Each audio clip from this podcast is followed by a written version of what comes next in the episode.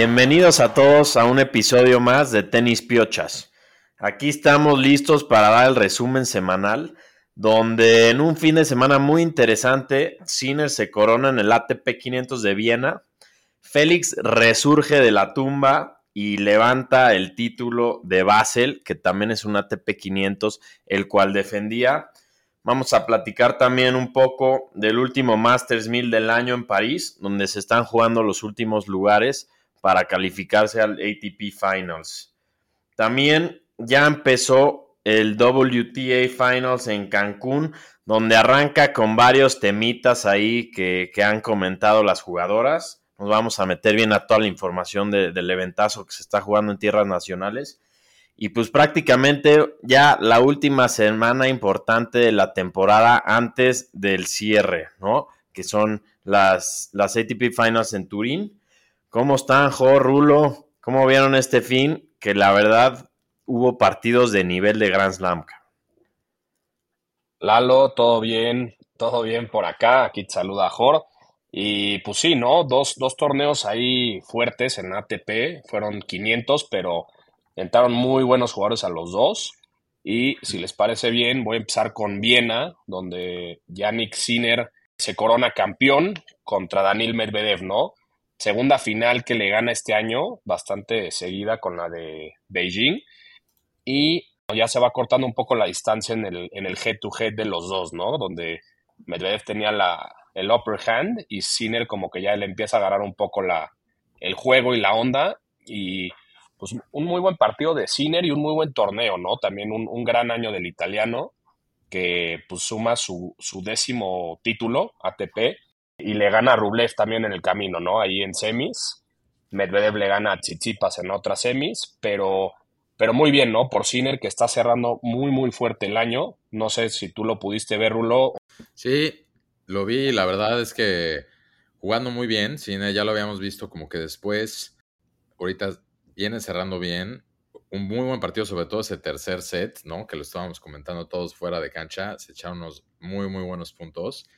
Pero también, no, yo tomo la pausa. Ahorita Lalo nos puede decir más de qué opina de Sinner, pero yo sí quiero también hablar de Medvedev, porque también, ¿no? Sigue llegando a finales, pero poquito como que bittersweet, ¿no? Desde el US Open lleva, digo, es el jugador que más partidos ha ganado en el año, pero de ahí, ¿no? Desde el US Open, perdió la final del US Open, luego perdió la final de Beijing, igual contra Sinner, y ahorita vuelve a perder la final contra Sinner de Viena. Entonces, pues ya son tres finales en torneos que lleva perdidos desde el US Open, donde antes de eso había ganado cinco torneos en lo que iba el año. Entonces, digo, de los más constantes, ya hablaremos, es el que más victorias lleva en el Tour en el año, es tres del mundo, pero sí ha dejado escapar, pues ahorita desde el US Open acá, tres finales, ¿no? Y donde por lo menos en los partidos contra Sinner, tuvo chance. Sí, sin duda, yo creo que son los dos jugadores que han tenido el mejor nivel post, digamos, en el segundo semestre del año, dejando fuera el, US Open, donde Medvedev pierde pues, con un gran Djokovic. Y sí, Sinner pues ya tiene el título del Masters de Canadá, el título de Beijing, título de Viena, entonces va 5-0 contra jugadores top 5 en sus últimos partidos. Entonces está jugando espectacular, yo creo que es el mejor nivel de su carrera. Ojalá lo mantenga para, para las últimas dos semanas, que, que si vienen los buenos torneos. Y sin bajar mucho a Medvedev, ¿no? Porque como lo mencionaba Rulo, sin duda está teniendo, probablemente solo porque no ganó un Grand Slam, la mejor temporada de su vida.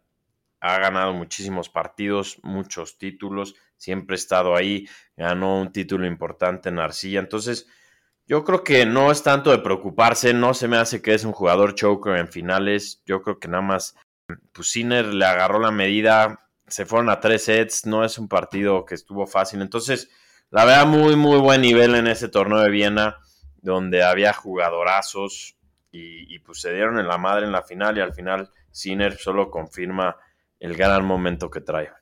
Sí, totalmente de acuerdo.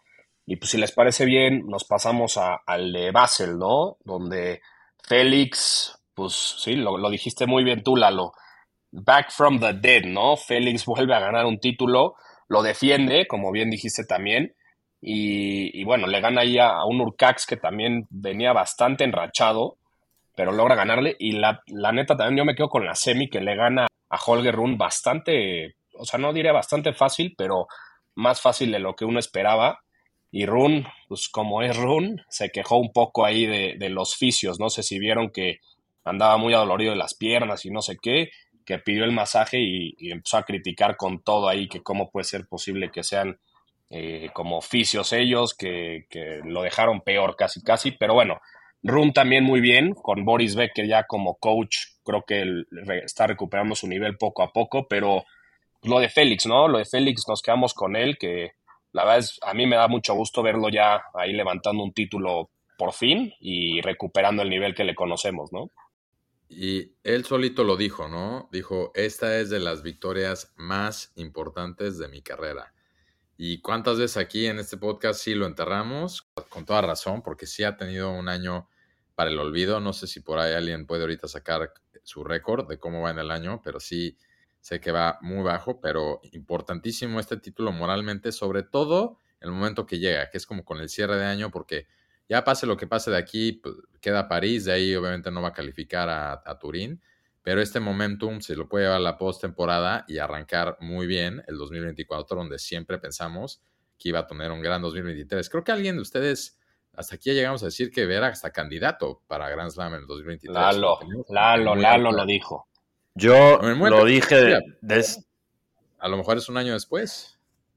Sí, no, después de que tuvo un gran 2022, yo me esperaba mucho más de él. Tuvo un año durísimo este 2023. Aquí ya tengo el récord, ganó bueno, ha ganado 22 partidos con 18 derrotas. Tuvo unas rachas de que creo que nueve torneos no pasó segunda ronda. Sabemos que es un jugador, ya lo ha demostrado que es calidad top 10, top 15 este título le ayuda mucho en el ranking, se mantiene en el top 20 y pues creo que poco a poco va, va retomando la confianza. Si hubiéramos apostado al principio de la semana pasada, creo que nadie hubiera puesto a Félix ni siquiera en cuartos de final. Entonces, la verdad, muy bien por él. Creo que ahorita donde se están dando madrazos entre los otros jóvenes, creo que sí falta Félix. Ya le ha ganado a, todos los que están en la cima ahorita. Entonces, creo que le puede dar mucha confianza y, ojalá ahorita en París también pueda sumar victorias para que se motive en la pretemporada y llegue con todo al 2024. Así es. Y digo, si nos damos ahorita, un poco lo que dijiste de apostar la primera semana, pues van dos iguales, ¿no? Porque el de, hablamos también de Jurcax, ¿no? Tampoco lo veíamos venir, que iba a ganar Shanghai, entonces creo que fue un momento interesante ahorita de cómo se repartieron entre todos la gira, la gira asiática, ¿no? Por ahí sobresalió, digo, vimos la sorpresa de Shelton y también específicamente después lo que fue Ciner entre Asia y Europa. Pero bueno, vale la pena también comentar ahorita que si nos pasamos a París, dos importantes factores regresan al tour, ¿no? Sí, regresan Djokovic y Alcaraz, ¿no? A jugar. El uno y, el dos. Los, los, Exacto, el 1 y el 2, los projected quarterfinals por, por sembrados. Se los digo rápido, sería Djokovic contra Holger Run, Stinner contra Rublev, que sería un rematch de ahorita que se enfrentaron en Viena en las semis, Casper Ruth contra Medvedev y Tsitsipas contra Alcaraz. Entonces no sé cómo ven ustedes los, pues, las proyecciones, ¿no? Y cómo llegan, especialmente lo que decías tú, Rulo, pues Djokovic regresa después de haber faltado prácticamente toda la gira asiática y regresa pues ya al, torneo que importa, ¿no? Al Masters 1000 que el año de París que el año pasado llegó a la final, ¿no? Sí, en realidad no sabemos qué vamos a esperar de Djokovic, lleva casi dos meses fuera prácticamente después del US Open, no, no vimos más de él. Y, y Alcaraz, que también tiene creo que dos semanas sin, sin competir, ya en su rueda de prensa dice que, que no, que no se siente mal, pero que obviamente no llega al 100 al, fin, al final de temporada, que él cree que ningún jugador llega al 100 ya, ya para estos torneos donde ha habido muchísimo desgaste durante todo el año. Pero un draw buenísimo, la verdad. Había años pasados donde me acuerdo que no todos lo jugaban, sobre todo los que ya estaban calificados al ATP Finals, y ahora sí vemos pues un dream lineup aquí donde se pueden dar todos, hasta Medvedev, Sinner, todos los que han estado jugando mucho, aquí están y, pues un draw interesantísimo donde Carlos Alcaraz tiene una primera ronda que, puede ser peligrosa contra Roman Safiulin, quien ya llegó a cuartos de final en, en Wimbledon y donde es un ruso peligroso y más si Alcaraz pues, puede llegar un poco rusty después de no, no jugar un par de semanas. Lo que está peligrosísimo es su corte de pelo, mi querido Lalo. No sé a dónde, a dónde lo mandaste, ahí tú que luego vas también mucho a París, pero qué bárbaro, irreconocible, cuando no, sé si también se lo está cortando Ferrer o, qué está pasando, pero ¿qué opinas de eso? Sí me, sí me interesa oír un poco si estás de acuerdo o no, la pena mandarle un tweet ahí con un par de recomendaciones de dónde ir? ¿O, es, lo que es lo que está a la moda? A lo mejor estoy mal. Mira, yo creo que es esa segunda opción. No sé si estemos, no solo tú, sino los tres un poco fuera de tendencias. Pero yo me acuerdo cuando, no sé, Beckham de repente sacaba unos nuevos cortes y ya todos querían el mismo. Entonces yo espero que ese sea el caso y, no me sorprendería en dos semanas que los tres ya traigamos algo similar. Espérate, ¿cómo ves, No, no, no. O sea, la verdad es que sin palabras el corte que trae Alcaraz lo vimos ahí, no sé si vieron en, redes, pero entrenando con Djokovic, ¿no? Ahí se dieron un, buen, un buen training, subieron varios fotos y videos y le dieron duro ¿eh? al, entrenamiento. La verdad es, un, algo padre de este torneo, que también como que se da mucho este tipo de entrenamientos entre jugadores top. Así que, pues sí, la neta es que así como no sabemos cómo llega Alcaraz, tampoco sabemos cómo va a llegar Djokovic, ¿no? Que Ahí sí se la voy a dar. Él maneja su schedule del año muy, muy bien. Creo que inteligentemente se bajó de China, de toda la gira asiática más bien, y pues enfocándose en el importante, ¿no? En el, en el master, último Masters 1000 del año.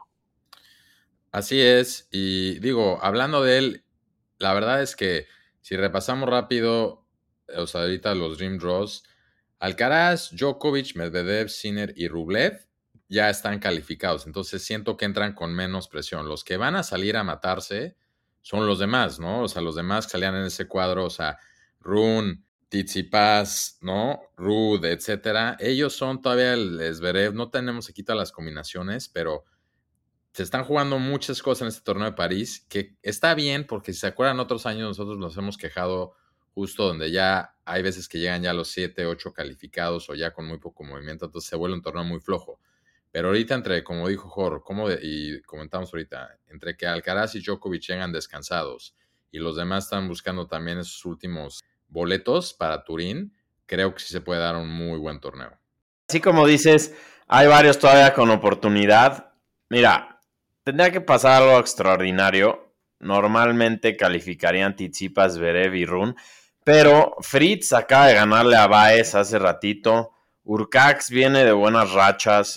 Ruth ya está un poquito más abajo, pero yo creo que si Fritz o Urcax pueden colarse ahí a la final o incluso ganar el título, podrían sacar de la jugada a Run, que está pues ahora sí que en la línea. Yo creo que ya Tsitsipas sacarlo va a ser muy difícil, a Zverev también, pero Run es el que sí se está jugando la vida. Yo creo que ganando una o dos rondas ya, ya lo va a cerrar matemáticamente, pero hay unas pequeñas posibilidades que eso luego lo vuelven muy interesante este torneo.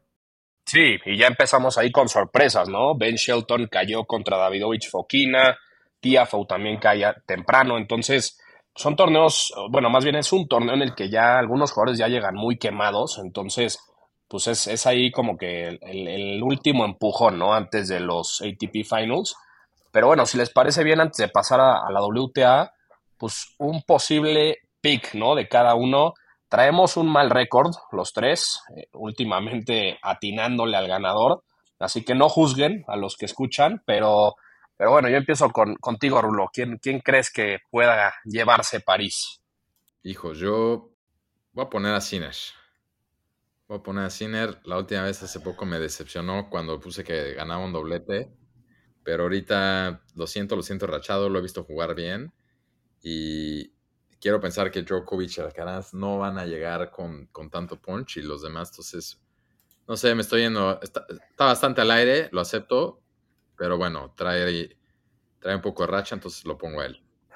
Sí, normalmente no, no, es, no es de los jugadores que gana torneos consecutivos, pero buen pick, sin duda es el jugador más hot del momento. Yo me voy a ir como siempre con Carlitos, vamos por esa sorpresa que aunque no esté al 100, es Carlitos y lo ha demostrado ya varias veces que puede salir de la nada a ganarle a todos. Pregunto antes de que Jorge diga, Lalo, es el 2 del mundo, entonces, ¿sería sorpresa o es medio obligación que llegue a la final, por lo menos? A ver, pues él cada torneo que juega está obligado a ganar, pero no, no ha estado al 100 físicamente.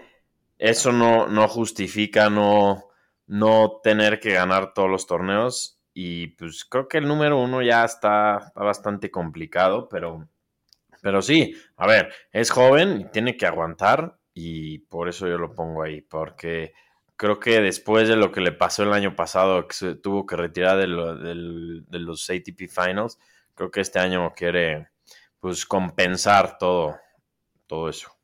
Sí, yo, yo me voy a ir con, con Medvedev. Yo creo que se va a reivindicar por fin después de tres finales perdidas muy fuertes para él. Creo que trae muy buen nivel también. Es un jugador hot, como dices, Lalo de Sinner. También Medvedev, no lo descartemos, ha tenido creo que el mejor año de su carrera, salvo no haber ganado un Grand Slam, pero en cuestión de victorias con 64, si no me equivoco. Entonces está muy caliente el ruso y creo que yo, yo lo voy a poner a él.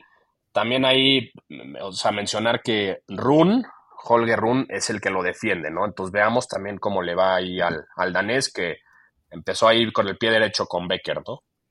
Y nadie agarró a Djokovic, que defiende la final, ¿no? Y es el número uno del mundo. Entonces, a ver si no solitos nos volvimos a meter el pie.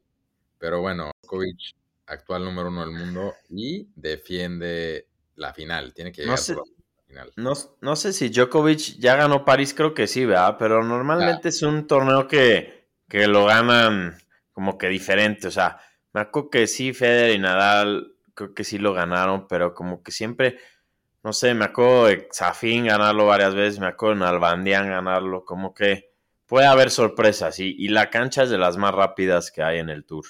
Sí, es que es un torneo que usan como decimos, es más como ya para un shoe-in, para entrar al ATP Finals pero bueno, ahorita como que Djokovic y Alcaraz, por el descanso que se dieron, digo que tienen buena oportunidad de tomárselo en serio. Pero quienes sí se lo están tomando en serio es del otro lado las mujeres, ¿no? Y digo, muy rápido, algo que pasó es que no está en la, en la WT Finals, pero Haddad Maya, que es una brasileña que ha tenido en general un muy buen año, la vimos en Roland Garros y en Brasil, ¿no? Ganó el torneo de, o sea, el Elite Trophy, ¿no? Todavía ahí en Asia y gana el, me parece, el singles y el dobles, ¿no? Que es la primera jugada en este año en así ganar un doblete así. Entonces, bien por ella.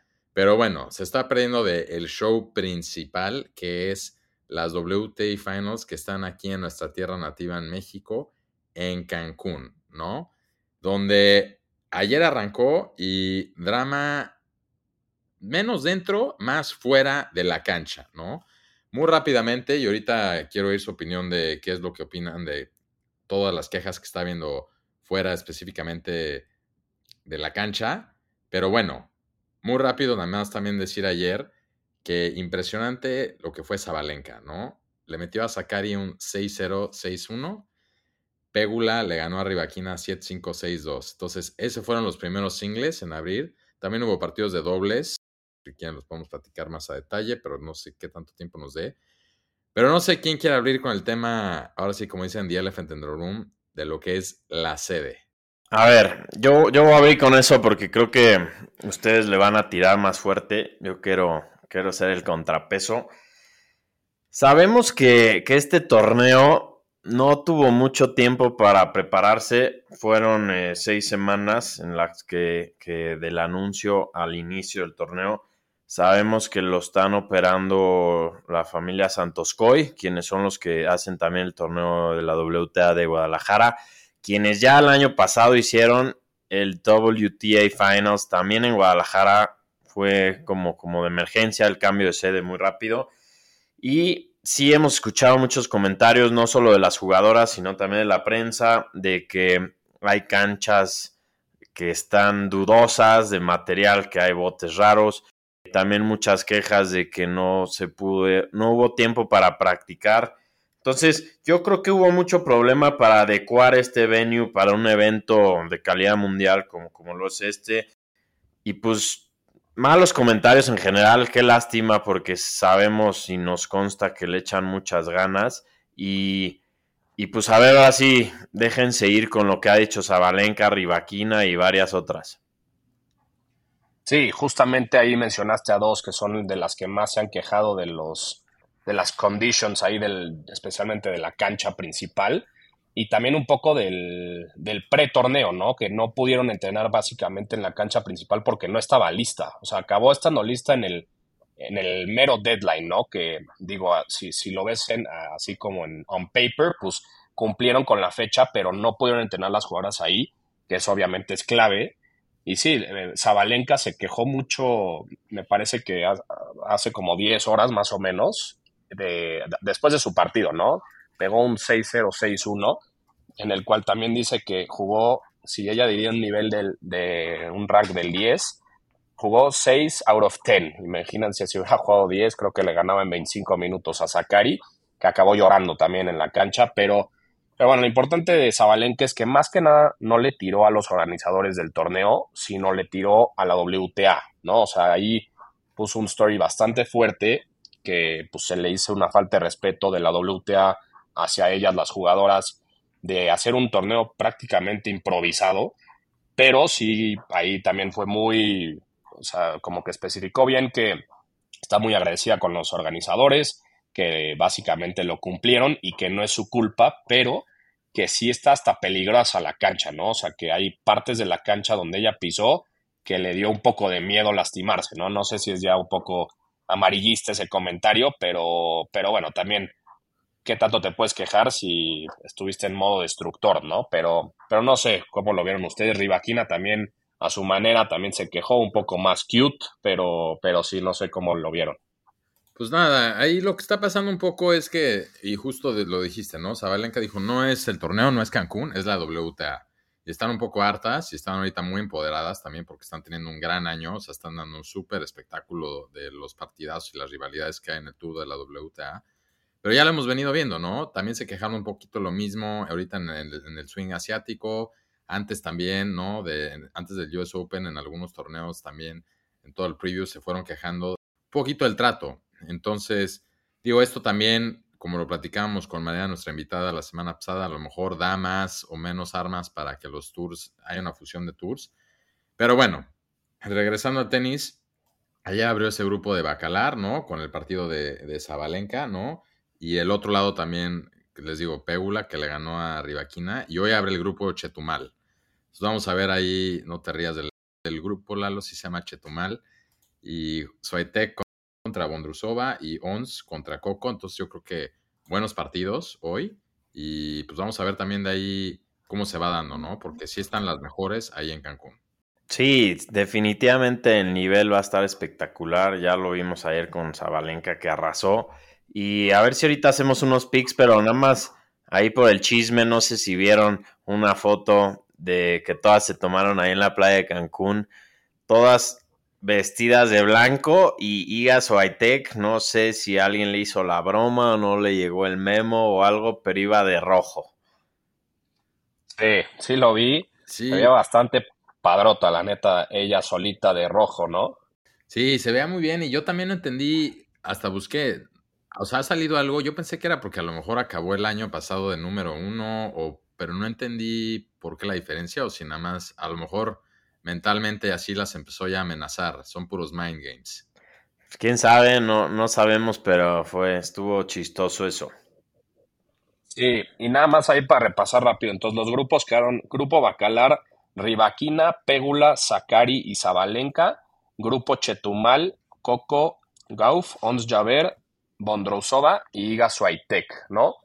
Entonces, pues no sé si les, si les queda bien dar un pick al aire de quién se lo lleva. Si quieren, yo empiezo. Yo me voy con Iga Swiatek, que está buscando regain el número un spot ahí de rojo, como dice Rulo, ya jugando los Mind Games. Y la vi, no sé, muy mentalizada. También no sé si vieron que subimos ahí un story cantando la canción de México. O sea, la veo bastante motivada a cerrar con todo el año a la polaca. Yo me voy a ir con Zabalenka después de cómo arrasó con Sakari y después de que Rivaquina empieza con una derrota, creo que nadie la va a parar. Tal vez siga Suetec pueda ser peligrosa, pero yo creo que se va a quedar entre ellas dos. Entonces, yo me voy con Zabalenka, que cierra el año como la mejor indiscutible y número uno del mundo. Yo, aquí de tiebreaker, voy a poner. Pégula. No, voy a poner también. Seguramente. Voy a poner a Zabalenka también, por cómo la vi ayer, porque estaba cerrando el año bien, aunque de gusto también me, gustaría, no sé, Swiatek, pero no, voy a poner a Zabalenka. Hay, hay muchos ahí que me caen muy bien, pero la verdad es que Yabur, Goff y Pegula no creo que estén a la altura de estas dos. Entonces, ojalá y sea una final de Zabalenka Swiatek, porque me parece que se estarían peleando el número uno, ¿no? Sí, exactamente. De hecho, ahí en las fotos de la playa ponían que como que luchando por ese trofeo y por el número un spot, ¿no? Entonces va a ser una buena competencia ahí, va a ser un buen torneo para que ahí lo, sigan. Y bueno, pasemos ¿no? a los top tens, ¿no? Ya para despedirnos. Del lado de la, de la ATP, perdón. Número uno, Djokovic. Dos, Alcaraz. Tres, Medvedev. Cuatro, Sinner. Cinco, Rublev.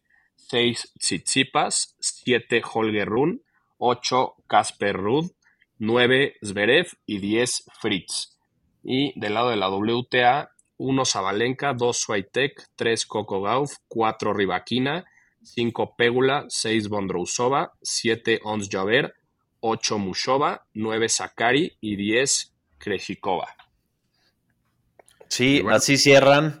Y pues pendientes de una muy buena semana de tenis, que seguramente vamos a tener cobertura también ahí en Cancún. Y vamos a ver cómo cierra todo esto para ya terminar con la temporada en Turín. Buena semana, señores. Nos vemos para comentar el último Masters del año y quiénes son los mejores ocho hombres que llegan y las mujeres, cómo está dando, quién termina de número uno del año. Venga, un abrazo. Cuídense. Un abrazo.